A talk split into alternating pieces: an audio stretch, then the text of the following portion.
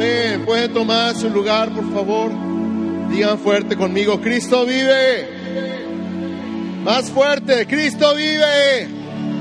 Voltea con tu vecino de la derecha y de la izquierda y dile, Cristo vive. ¡Woo! Estamos celebrando. Amén. Amén, amén, amén, amén, amén. Qué grande eres Jesús. Qué grande eres Señor. Qué grande eres. Celebramos tu vida, celebramos tu muerte y hoy celebramos tu resurrección. Tu poder, tu gloria, tu favor, tu gracia. Celebramos todo lo que tú hiciste por nosotros. Todo lo que tú hiciste por amor a nosotros y nosotros merecer una gota de tu gracia, de tu misericordia, de tu favor, tu paz. Todo lo que hiciste por amor a nosotros. Hoy celebramos tu vida, Señor. Celebramos que vives y reinas para siempre, por los siglos de los siglos. Al que está sentado en el trono y al Cordero, sea la gloria, la honra, el poder y la alabanza por los siglos de los siglos. Amén, amén, amén, amén. Hoy estamos celebrando el hecho histórico más importante para la fe cristiana, el hecho de que Jesucristo resucitó. Toda nuestra fe está resumida en esta frase que encontramos en 1 Corintios 15, versos 3 y 4. Porque primeramente os he enseñado lo que asimismo recibí, que Cristo murió por nuestros pecados conforme a las escrituras, y que fue sepultado y que resucitó al tercer día conforme a las escrituras. ¿Cuántos dicen amén? Toda nuestra teología sostiene o se derrumba por la resurrección. Mito o realidad. En los próximos minutos te voy a decir por qué creo en la resurrección, por qué creo que es un hecho histórico bien documentado en el que podemos confiar, comenzando por desmentir varios mitos. Número uno, ¿se puede demostrar científicamente la resurrección o no se puede? Si se puede o no se puede. Exactamente. Gracias muchachos. Abrazos, bendiciones. Tenemos un avanza, poco no? Muchachos, jóvenes y viejos, todos son muchachos. Ah. Para que algo se pueda demostrar científicamente, se tiene que usar el método científico. El método científico es observación, hipótesis, experimentación y teoría o ley. Para que un experimento sea documentado adecuadamente necesita ser repetido mil veces en un ambiente controlado. Quiere decir que para que algo se pueda demostrar científicamente lo tienes que repetir mil veces en un ambiente controlado y las mil veces dar el mismo resultado. Por lo tanto, no hay evidencia científica, no hay comprobación científica de un hecho histórico, no nada más de la resurrección, sino de ningún hecho histórico. No hay forma que me demuestre científicamente que estuviste hoy a las 7 de la mañana aquí en el servicio. No se puede comprobar científicamente. Lo que usamos es otro tipo de evidencia que se llama evidencia legal. Di conmigo, evidencia legal. Que es la que se usa en cualquier juicio. ¿Cómo demuestras que un evento histórico ocurrió? Por medio de lo que se quedó atrás, los objetos que quedaron atrás o los testimonios de personas que lo vieron con sus propios ojos. Ni que con cuáles, ¿verdad? Los testigos presenciales, las declaraciones de testigos presenciales. Y es lo que tenemos para comprobar entonces legalmente. Y es lo que vamos a estar viendo a continuación. El primer mito es el mito de la tumba perdida. ¿Han oído ese de la tumba equivocada? Que llegó la mujer que iba a, a, ungir a Jesús el domingo en la mañana y llegó a la tumba y dijo, oh no, no está. Y entonces salió corriendo con los discípulos y les dijo, se han llevado al maestro y no sé dónde lo pusieron. Y entonces los discípulos que se levantaron y salieron corriendo llegaron también a la tumba equivocada y dijeron, es cierto, ha resucitado. Es el mito más tonto de todos, ¿a poco no? Ahí estaban los soldados, ahí estaba la tumba. Cualquier paseo por el panteón o por el jardín hubiera resultado con que, ay, no, esa era la tumba equivocada. No, acá no era, era acá. ¿Te imaginas? El oso. Se hubiera acabado inmediatamente el milagro, automáticamente. Entonces, el mito de la tumba equivocada queda descartado inmediatamente. Algunos dicen que los discípulos se robaron el cuerpo de Jesús y luego dijeron que había resucitado. Este mito es tan antiguo que está en la Biblia. Los fariseos le dieron dinero a los guardias para esparcir el mito de que se habían quedado dormidos y los discípulos habían robado el cuerpo mientras ellos dormían. Aclaremos, cuando Jesús murió y fue sepultado, los mismos fariseos le pidieron una guardia a Poncio Pilato para cuidar el cuerpo precisamente, no vaya a ser que salga peor después. Una guardia consta de 16 soldados romanos. ¿Han visto las películas de soldados romanos? Cómo se ven imponentes con sus armaduras y sus espadas y sus lanzas. Ok, 16 soldados romanos cuidaban la tumba. ¿Cómo la cuidaban? Hacían cuatro grupos de cuatro. Y entonces cuatro soldados estaban a la puerta de la tumba con la piedra rodada, despiertos, velaban. Cuatro dormían a la derecha de la puerta de la tumba, cuatro dormían a la izquierda de la puerta de la tumba y cuatro dormían enfrente de la tumba. Y hacían turnos para velar de tal manera que ninguno se quedara dormido.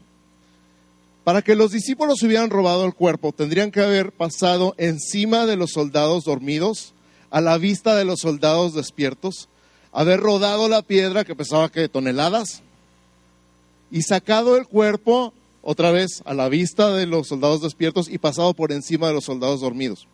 ¿Qué es más difícil de creer?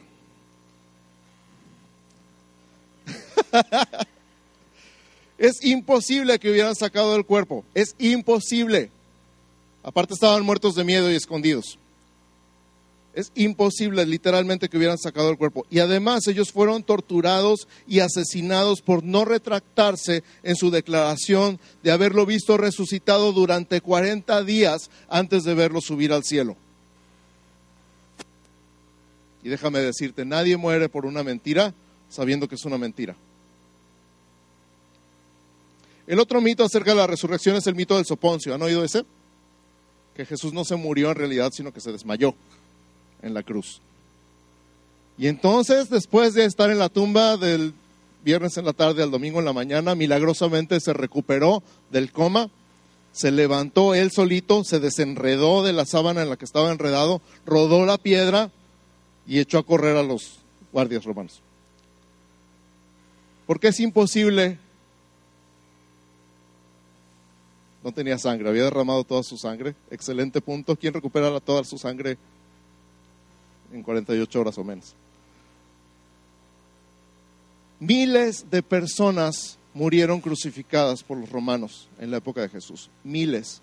No se ha sabido de nadie y no hay evidencia histórica alguna de que alguien haya sobrevivido la cruz. Era un instrumento de tortura y pena capital. Era para matar. Muchas personas ni siquiera sobrevivieron los azotes, no se diga la cruz. La cruz era una herramienta perfecta de tortura y pena capital, así que es imposible también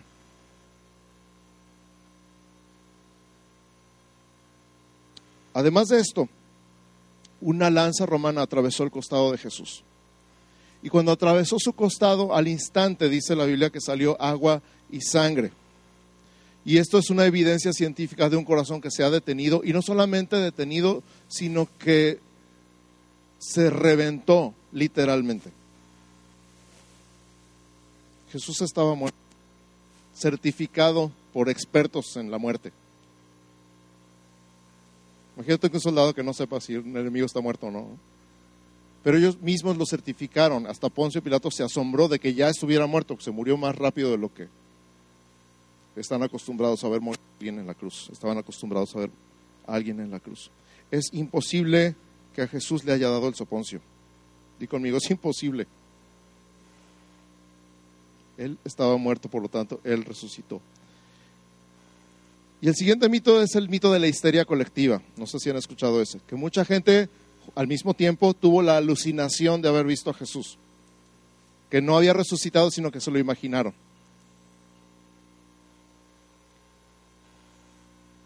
No, pues es que hay gente que ha estado en un viaje de drogas y todos ven el mismo elefante rosa. Entonces es posible que se hayan imaginado a Jesús porque estaban tan tristes y tan deprimidos que se lo imaginaron y lo vieron. Espérame. 500 personas a la vez.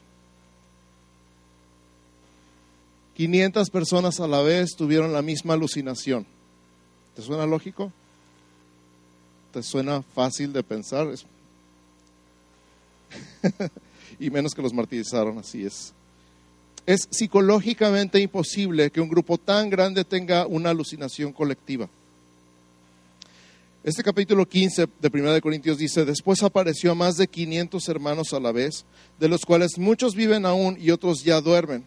Después apareció a Jacobo, después a todos los apóstoles y al último de todos, como un abortivo, me apareció a mí, dice Pablo.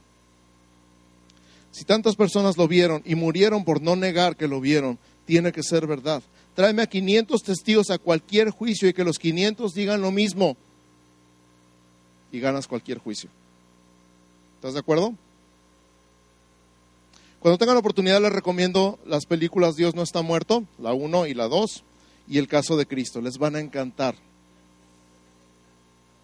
La 3 se acaba de estrenar. Ok, ya hay 1, 2 y 3 entonces.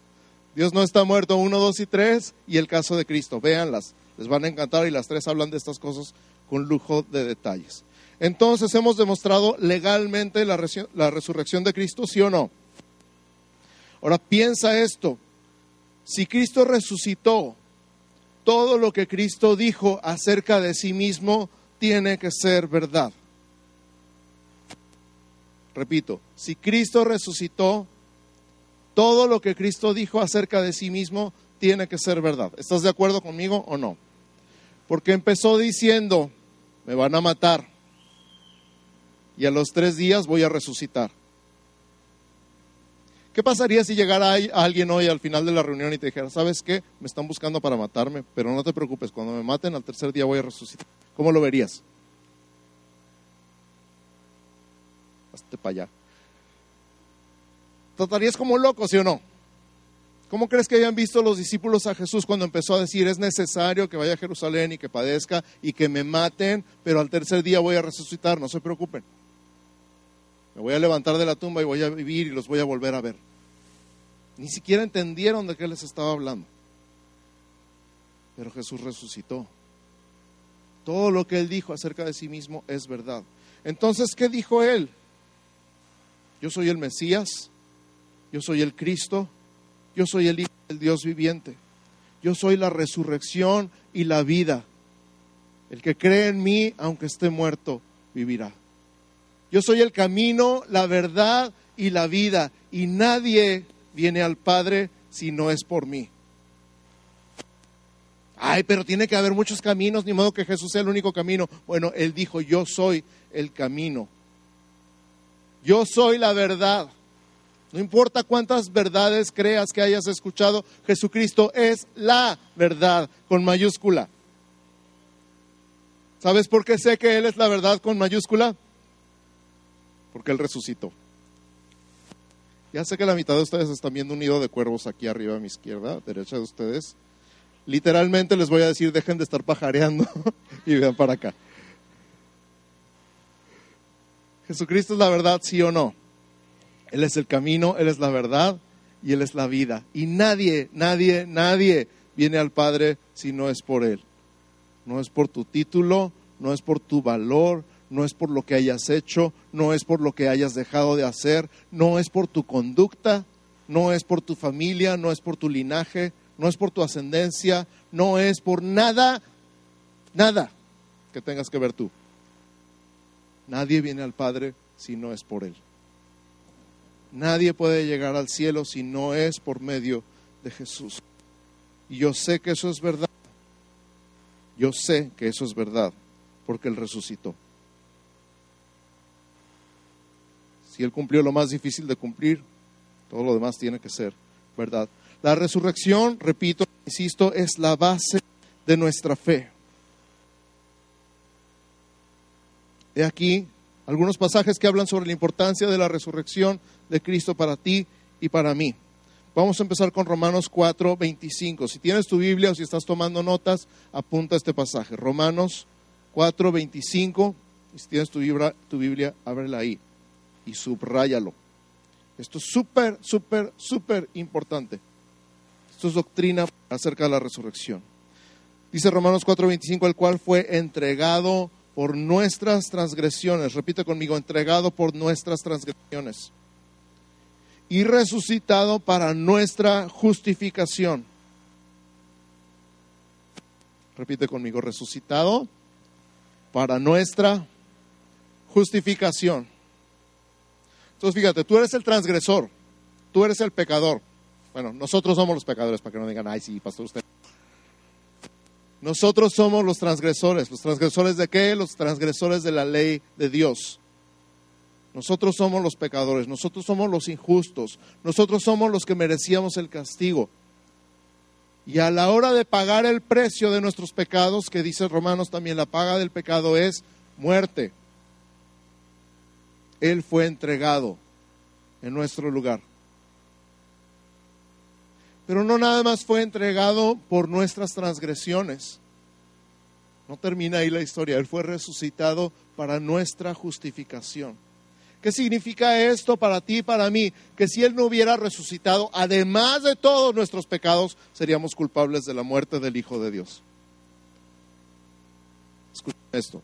Además de todos nuestros pecados, seríamos culpables de la muerte del Hijo de Dios. ¿Cómo trataría el padre a quien hubiera asesinado a su hijo?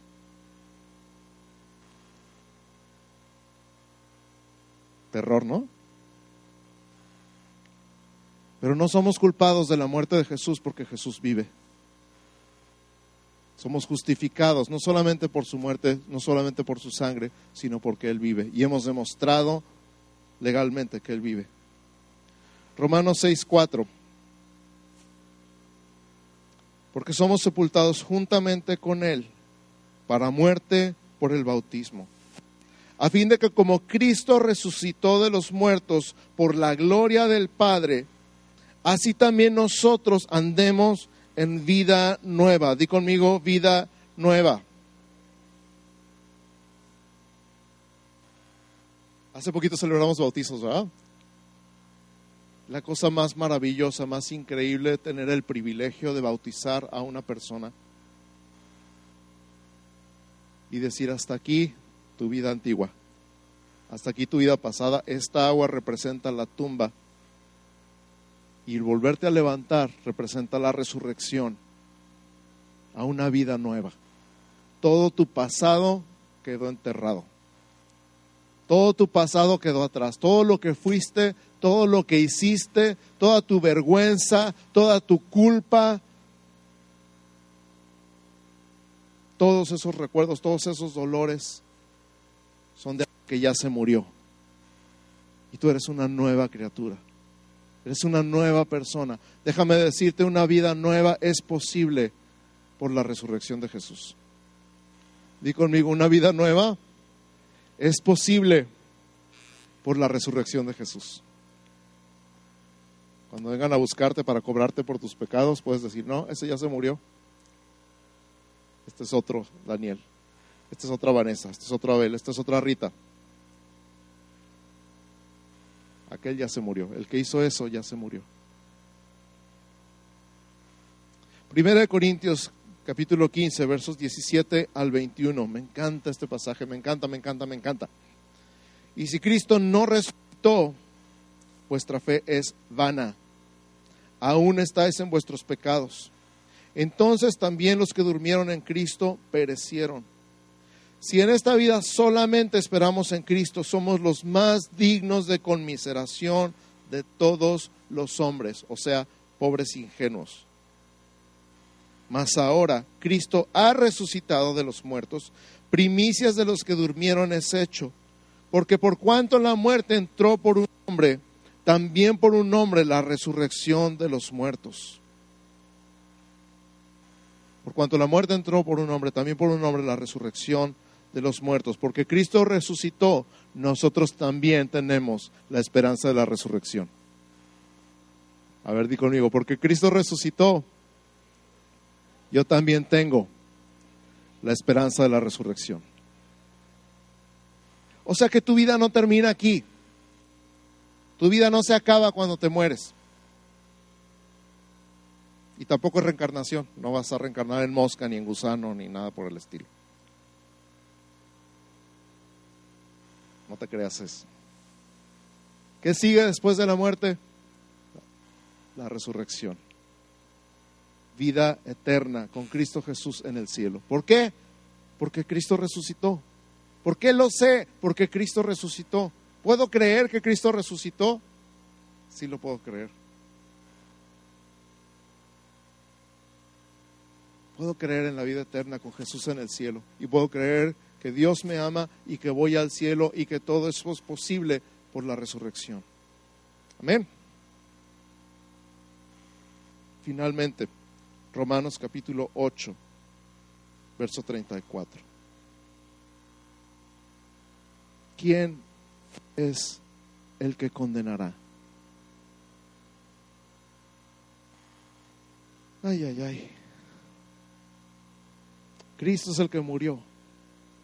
Más aún, el que también resucitó. El que además está a la diestra de Dios. El que también intercede por nosotros. Podríamos hacer un mensaje completo de este versículo nada más. Podríamos leer este versículo nada más y irnos a nuestra casa. Pero vamos a desbaratarlo tantito en partes masticables. Número uno, ¿quién es el que condenará? ¿Te has sentido condenado alguna vez? A veces nosotros somos nuestros peores jueces, ¿verdad? Nosotros mismos nos decimos nuestros pecados y nuestra penitencia, lo que merecemos por lo que hemos hecho. A veces no, a veces hay alguien que se aparece por ahí y te ayuda.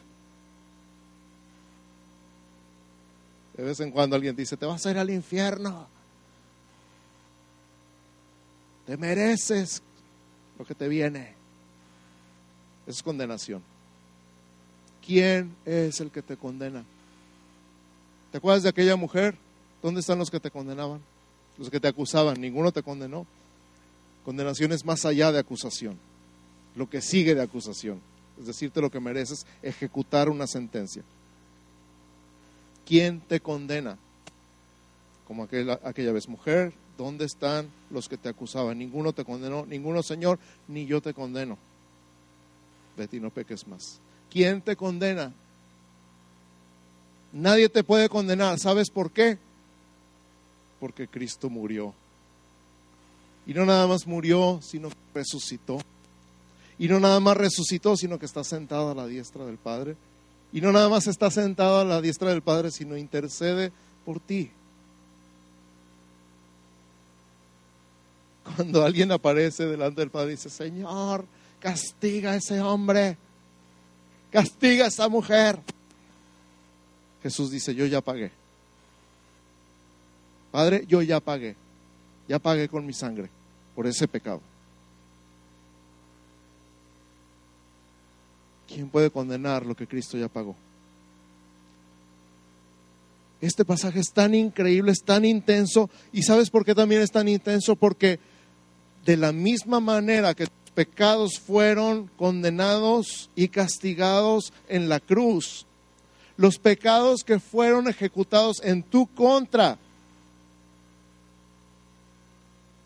escúchame bien, los pecados que fueron cometidos en tu contra también fueron condenados en la cruz.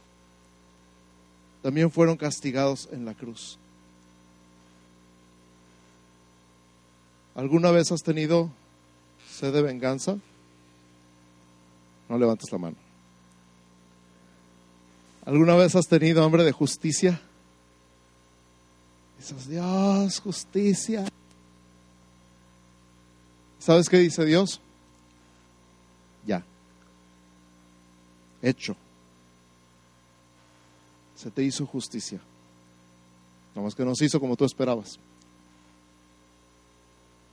Dios castigó a su hijo para no castigarte a ti.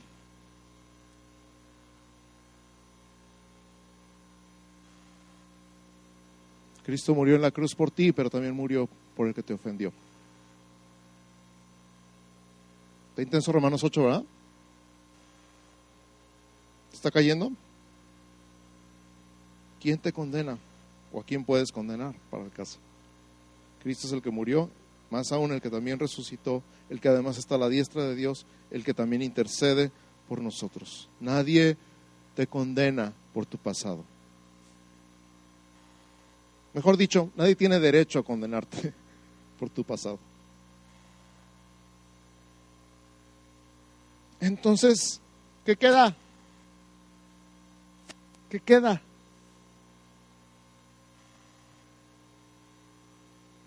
Si yo te digo el día de hoy, eres libre de tu pasado, ¿qué queda? Presente y el futuro. ¿Y qué hay en el futuro? Esperanza, gozo, paz, alegría, la presencia de Dios, libre de toda culpa, libre de toda condenación, libre de toda carga, de todo peso, de todo pecado. Eres libre. Todo está perdonado. Todo fue pagado en la cruz. Si tú eres de Jesús, Él pagó por todo. Si Jesús es tu Señor y tu Salvador, todo está cubierto. Y si no, hoy tienes la oportunidad de hacerlo. Porque Jesús dijo, el que cree no es condenado. El que no cree ya es condenado, o sea, se queda condenado. ¿Por qué? Porque no creyó. ¿Tú crees? ¿Tú crees que Jesús es el Hijo de Dios? ¿Tú crees que Él murió por ti en la cruz? ¿Tú crees que Él resucitó? ¿Tú crees que está sentado a la diestra del Padre y que intercede por ti? La Biblia dice que si crees y si lo confiesas con tu boca, eres salvo.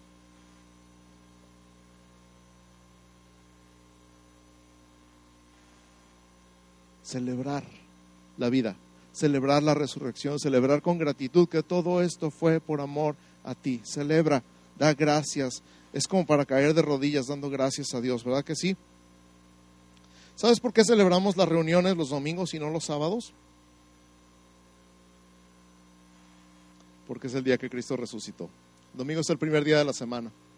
A veces pensamos, ah, el calendario está al revés, el domingo debería estar al final porque es el fin de semana.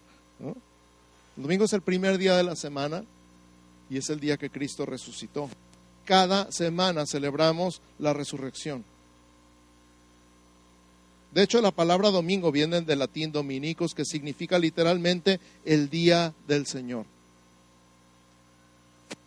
Cada vez que dices domingo, estás diciendo el día del Señor. Y cada vez que, dices el día del Señor, estás diciendo el día que Jesús resucitó. La resurrección es la verdad que le dio fuerza a la iglesia del primer siglo. Y muchos dieron su vida por defender esta verdad. Cristo vive.